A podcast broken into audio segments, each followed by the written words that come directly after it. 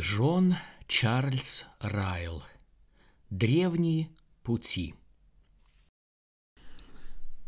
Продолжаем читать третью главу «Мало спасенных».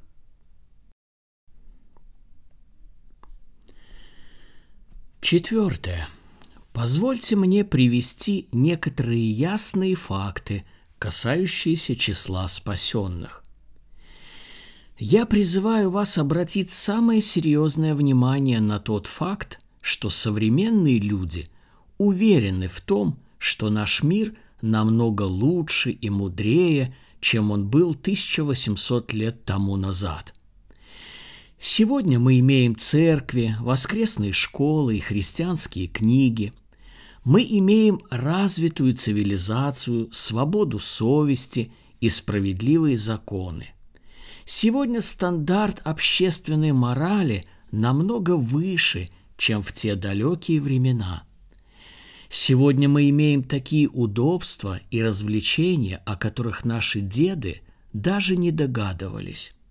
Пар, газ, электричество, химические вещества не перестают нас удивлять. Все это так. Я прекрасно это понимаю и благодарен за это – но все это никак не умаляет важность вопроса, много или мало будет спасенных. Я уверен, что многие люди недооценивают важность этого вопроса и не знают правильного ответа на него. Я подозреваю, что очень мало христиан, как служителей, так и рядовых членов церкви, осознают, насколько ничтожным будет число спасенных. Вот почему я хочу обратить на это ваше внимание и привести некоторые ясные факты на эту тему. Откуда я беру все эти факты? Я мог бы обратить ваше внимание на миллионы язычников по всему лицу земли, которые сами не знают, чему поклоняются. Но я не буду этого делать. Я мог бы обратить ваше внимание на миллионы мусульман, которые ставят Коран выше Библии и лжепророка Магомета выше Иисуса Христа. Но я не буду этого делать. Я мог бы обратить ваше внимание на миллионы католиков, которые ставят свои ритуалы выше Слова Божьего, но я не буду этого делать. Я буду говорить о том, что нам ближе – я приведу данные о стране, в которой мы живем, и попрошу каждого читателя честно ответить на вопрос, много ли будет спасенных. Я приглашаю каждого вдумчивого читателя этих строк представить себя членом какой-либо протестантской церкви Англии или Шотландии. Выберите для себя любую церковь, городскую или сельскую, большую или маленькую – а теперь возьмите в руки Новый Завет и рассмотрите через его призму христианскую жизнь каждого члена этой церкви. Посмотрите, кто из этих людей не обладает новозаветными признаками истинных христиан. Будьте честны и не относите к категории истинных христиан тех людей, которые не соответствуют новозаветному стандарту веры и практической жизни – рассматривайте как спасенные души только тех людей, которые отражают образ Христа и имеют признаки искреннего покаяния, спасающей веры и настоящей евангельской святости. Отбросьте каждого, в ком нет этих признаков, как человека, который был взвешен на весах и найден очень легким – Примените этот метод просеивания в любой церкви нашей страны, и вы увидите, каким будет результат. А. Прежде всего отбросьте тех членов поместной церкви, которые живут в явном грехе.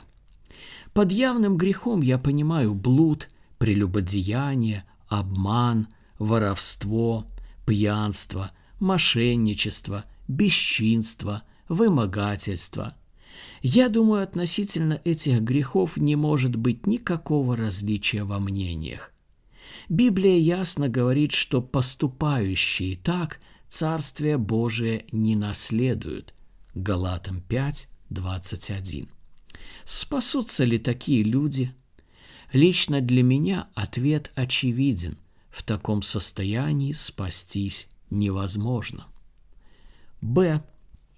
Далее отбросьте тех членов поместной церкви, которые нарушают День Господень. Я имею в виду всех тех, кто редко или никогда не ходит на богослужение, хотя имеет такую возможность, кто посвящает День Господень не Господу, а собственным делам и развлечениям. Эти люди ясно показывают, что они непригодны для небес. Небожители были бы для них несносной компанией. Им было бы невыносимо скучно пребывать на небесах. Так спасутся ли такие люди?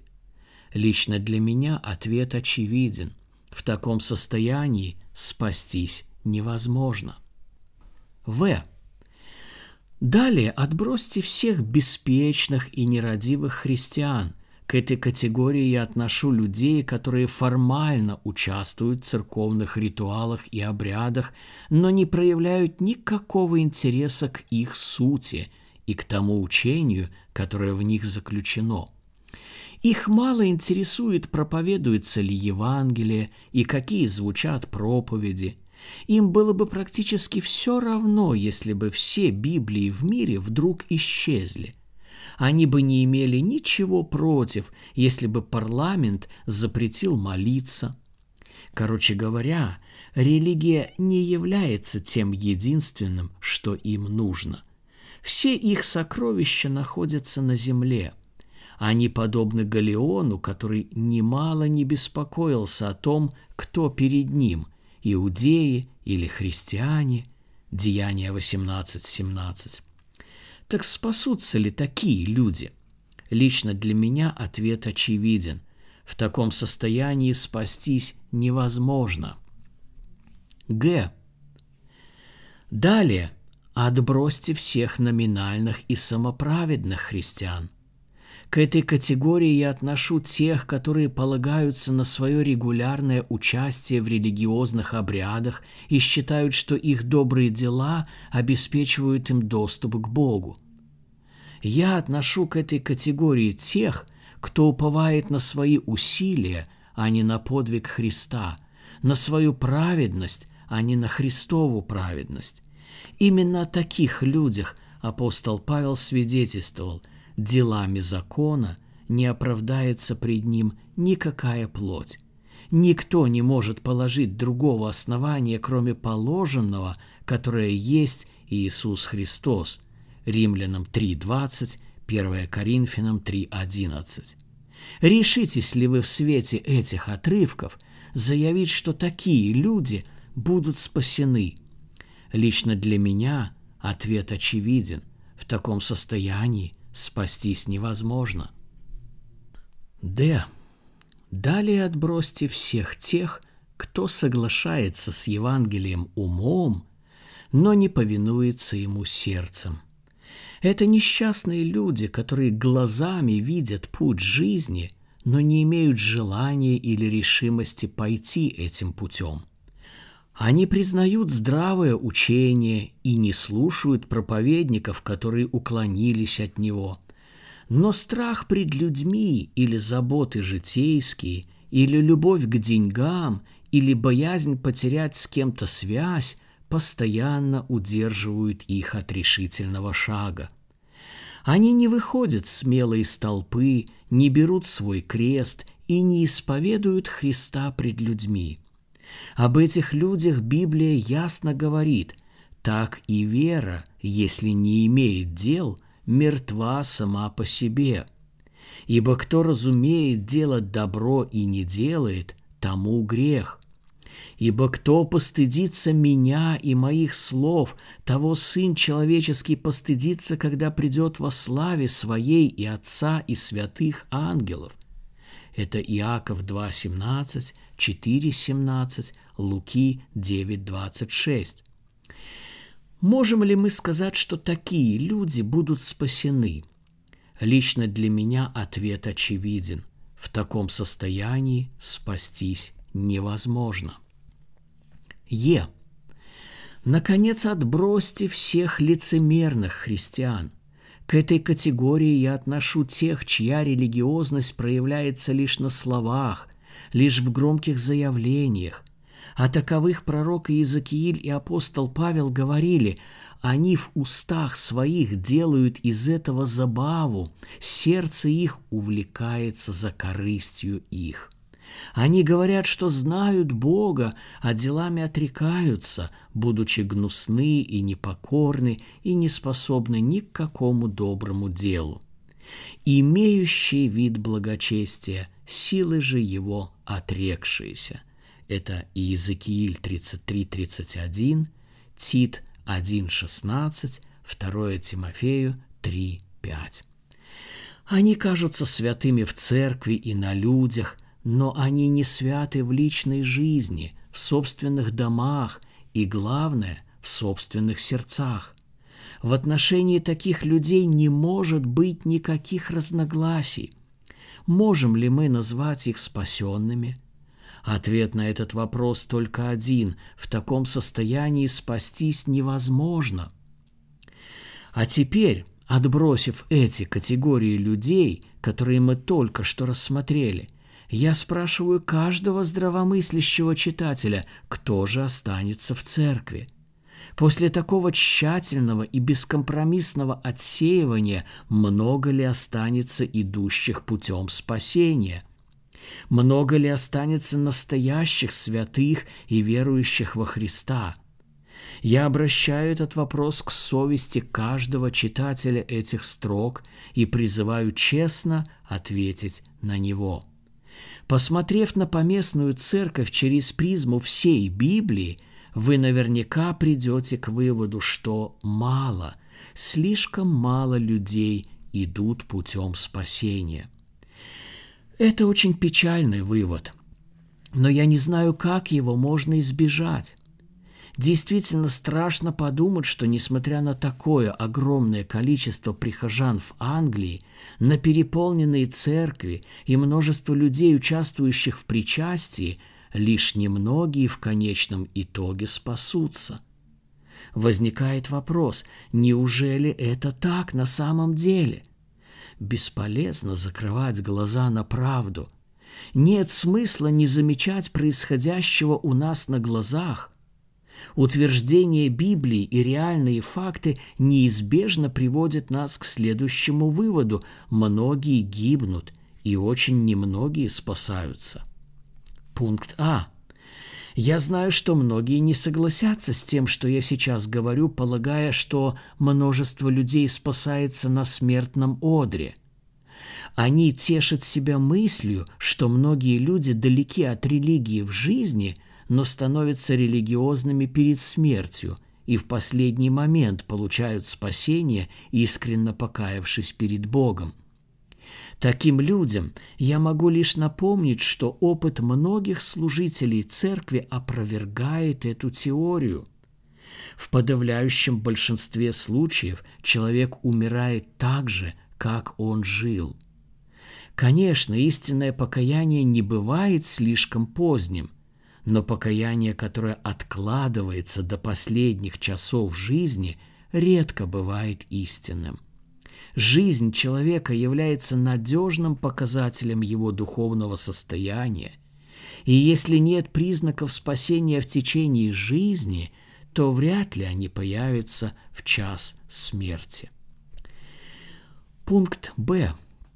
Я знаю, что многие не согласятся с тем, что я сейчас говорю, поскольку, по их мнению, это противоречит милости Божьей.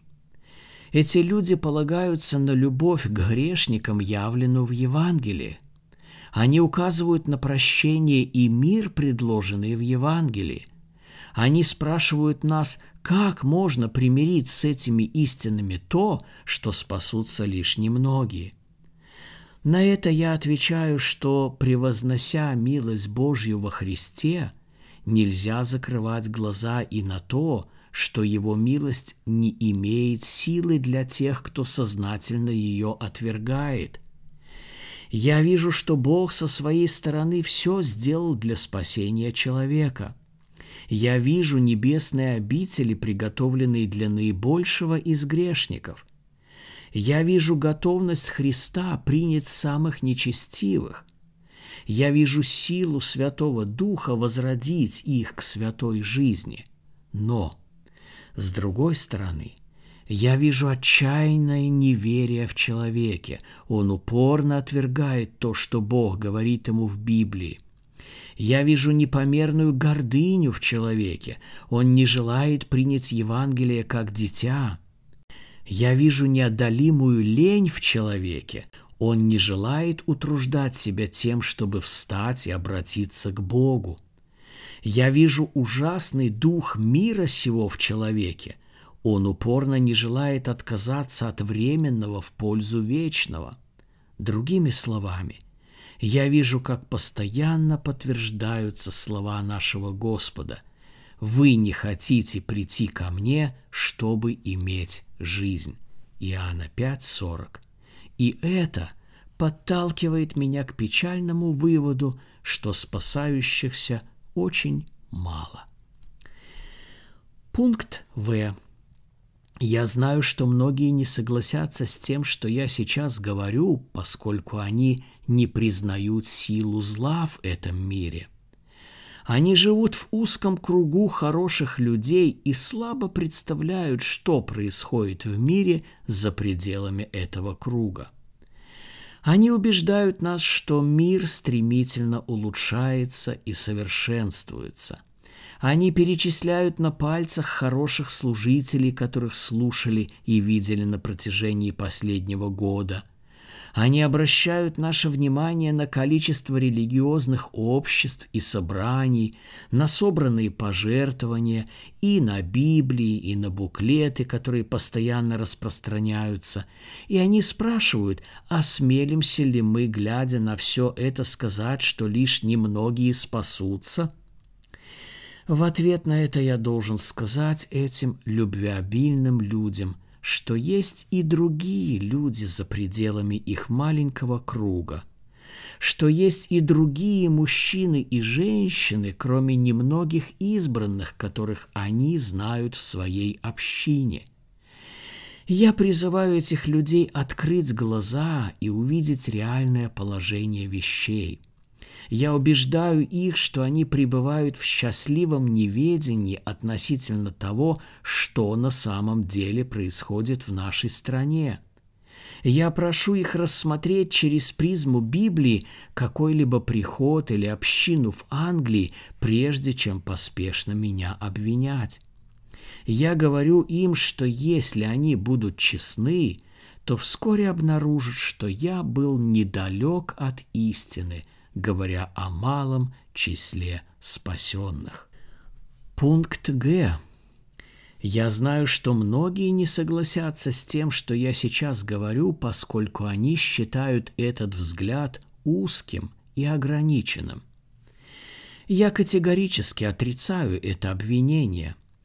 Я никогда не испытывал симпатии к тем христианам, которые осуждают всех, кто не принадлежит к их сообществу, и, кажется, готовы захлопнуть дверь небес перед всеми, чьи взгляды отличаются от их собственных.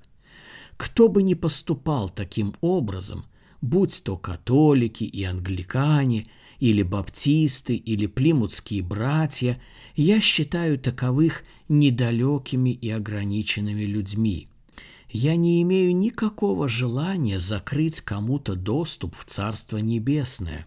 Я лишь утверждаю, что никто не войдет в него, кроме обращенных, верующих и святых душ, и что Библия и реальные факты в совокупности доказывают, что таких людей будет мало. Пункт Д. Я знаю, что многие не согласятся с тем, что я сейчас говорю, поскольку они считают это учение жестоким и немилосердным – Легко бросаться подобными общими и расплывчатыми фразами, но нелегко доказать, что какое-то библейское учение заслуживает, чтобы его называли жестоким и немилосердным. Существует ложное милосердие, милосердие, которое избегает резких утверждений в сфере религии, которое никого не обличает во грехах и всех людей, за исключением отъявленных преступников, считает спасенными. Кажется, оно вообще отрицает существование такого места, как ад. Но это не новозаветное милосердие – оно не заслуживает такого названия. Дайте мне такое милосердие, которое рассматривает через призму Библии и полагается лишь на то, что позволено Словом Божьим. Дайте мне такое милосердие, которое описал в своем первом послании Коринфянам апостол Павел. Милосердие не слепое, не глухое и не глупое, которая видит различие между боящимся Бога и не боящимся Его. 1 Коринфянам 13.1 и далее. Такое милосердие не радуется ничему, кроме истины, а печальная истина заключается в том, что я, повторяю, спасутся лишь немногие.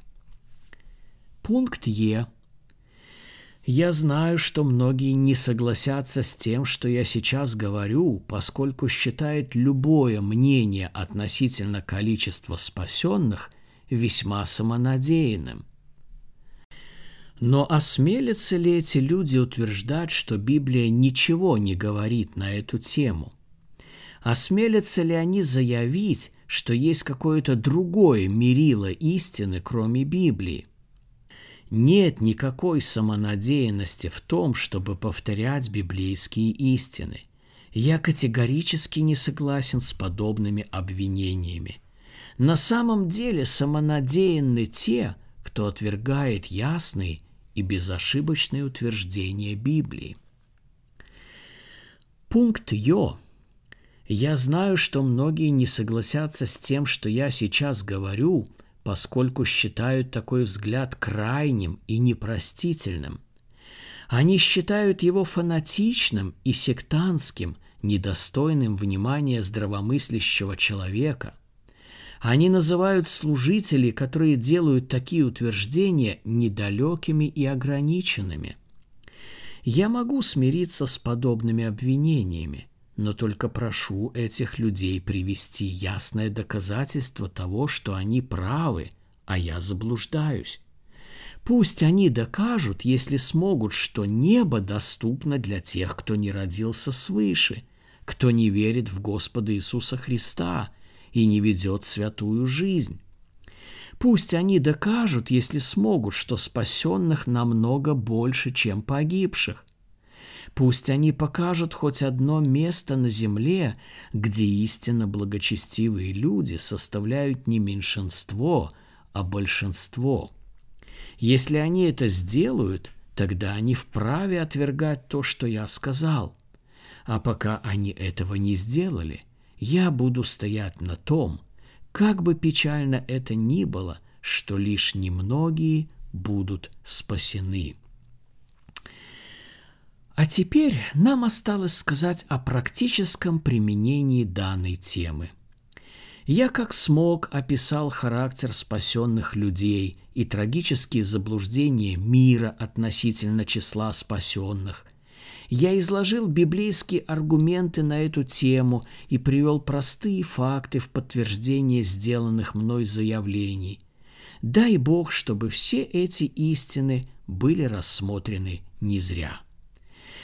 Я осознаю, что некоторые мои утверждения в этой главе могут кого-то обидеть, и это неудивительно. Это настолько серьезная и испытывающая сердца тема, что она просто не может не задеть за живое – но я глубоко убежден, что этой темой сегодня явно пренебрегают, и что мало какой вопрос сегодня вызывает столько недоразумений, как вопрос о количестве спасенных. Все, что я здесь написал, я написал с твердой верой, что это Божья истина. Все то, что я здесь сказал, я сказал не как враг душ, а как тот, кто их любит. Нельзя считать врагом того, кто дает вам горькое лекарство, чтобы спасти вашу жизнь. Нельзя считать врагом того, кто резко тормошит и трясет вас, пытаясь разбудить, когда ваш дом охвачен огнем. Нельзя считать меня своим врагом из-за того, что я сказал вам суровую истину ради блага вашей души. Я обращаюсь к каждому, кто держит в руках эту книгу, как к своему другу.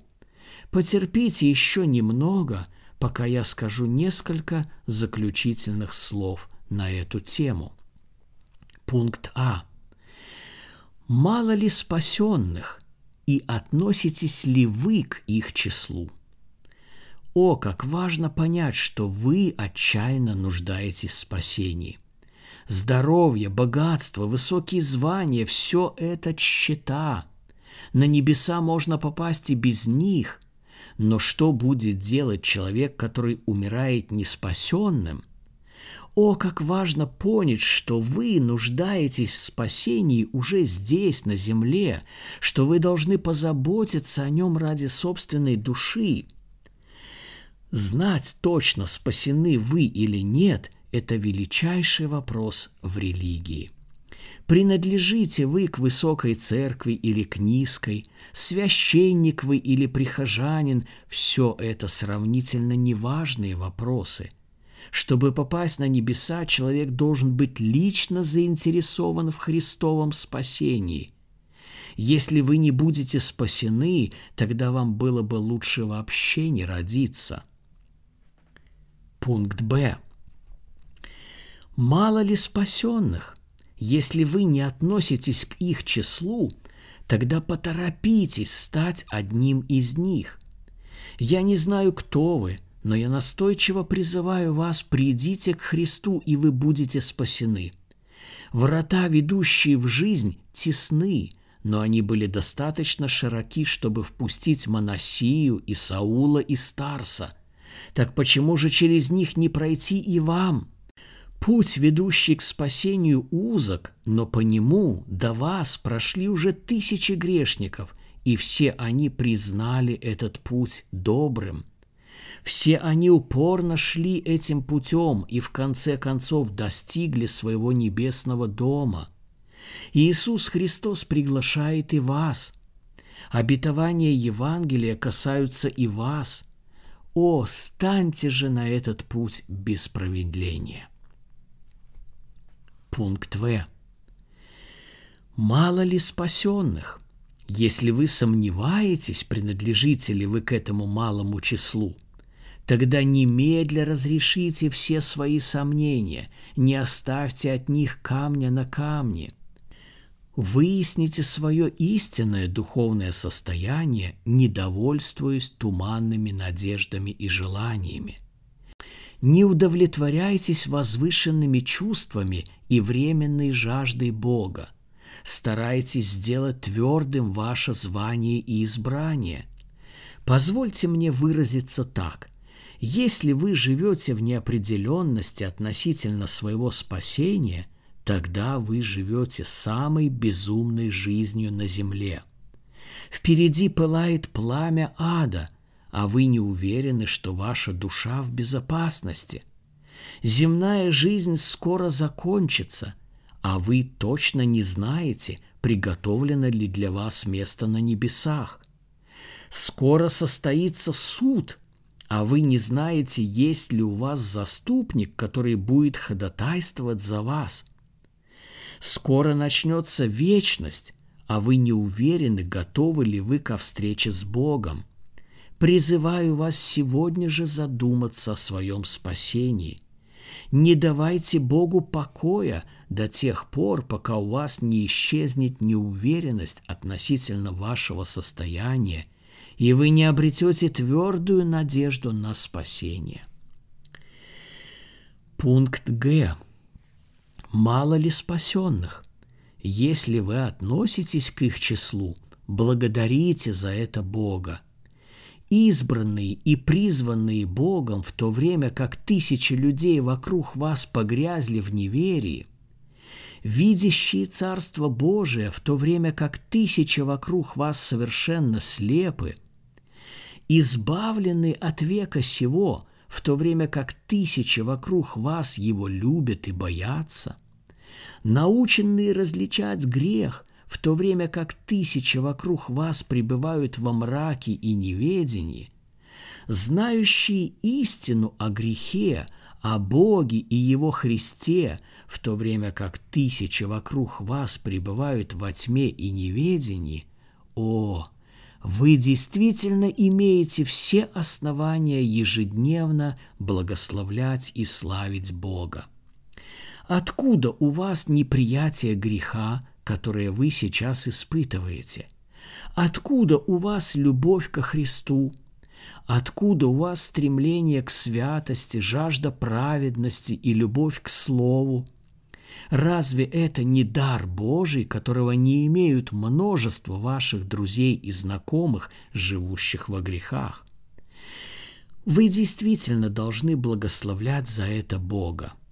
Да, Уайтфилд был прав, когда в одном из своих гимнов написал такие слова «Почему я, Господи, почему Ты избрал меня?»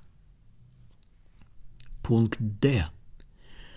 Мало ли спасенных? Если да, тогда неудивительно, что вы часто пребываете в одиночестве. Я не сомневаюсь в том, что вы иногда приходите в уныние, видя те беззакония и мерзости, которые происходят в мире вокруг вас. Вы видите, как процветают заблуждения, видите неверие и всевозможное нечестие. Иногда вы искушаетесь сказать правильно ли верю? Неужели все они заблуждаются? О, остерегайтесь подобных мыслей. Помните, что это еще одно доказательство истинности слов нашего Господа. Не думайте, что планы Бога рушатся. Не думайте, что Его дело угасает в мире. Он по-прежнему спасает людей – он по-прежнему свидетельствует о себе тут и там по всему миру. В конце концов окажется, что спасенных – великое множество людей, которого никто не мог перечесть, из всех племен и колен, и народов, и языков, стояла пред престолом и пред агнцем в белых одеждах и с пальмовыми ветвями в руках своих. Откровение 7.9 Земля наполнится познанием Господа. Все народы будут Ему служить, и все цари прославят Его. Но ночь еще не прошла. День Господень еще не наступил, а тем временем все происходит точно так, как это предсказал наш Господь 1800 лет назад.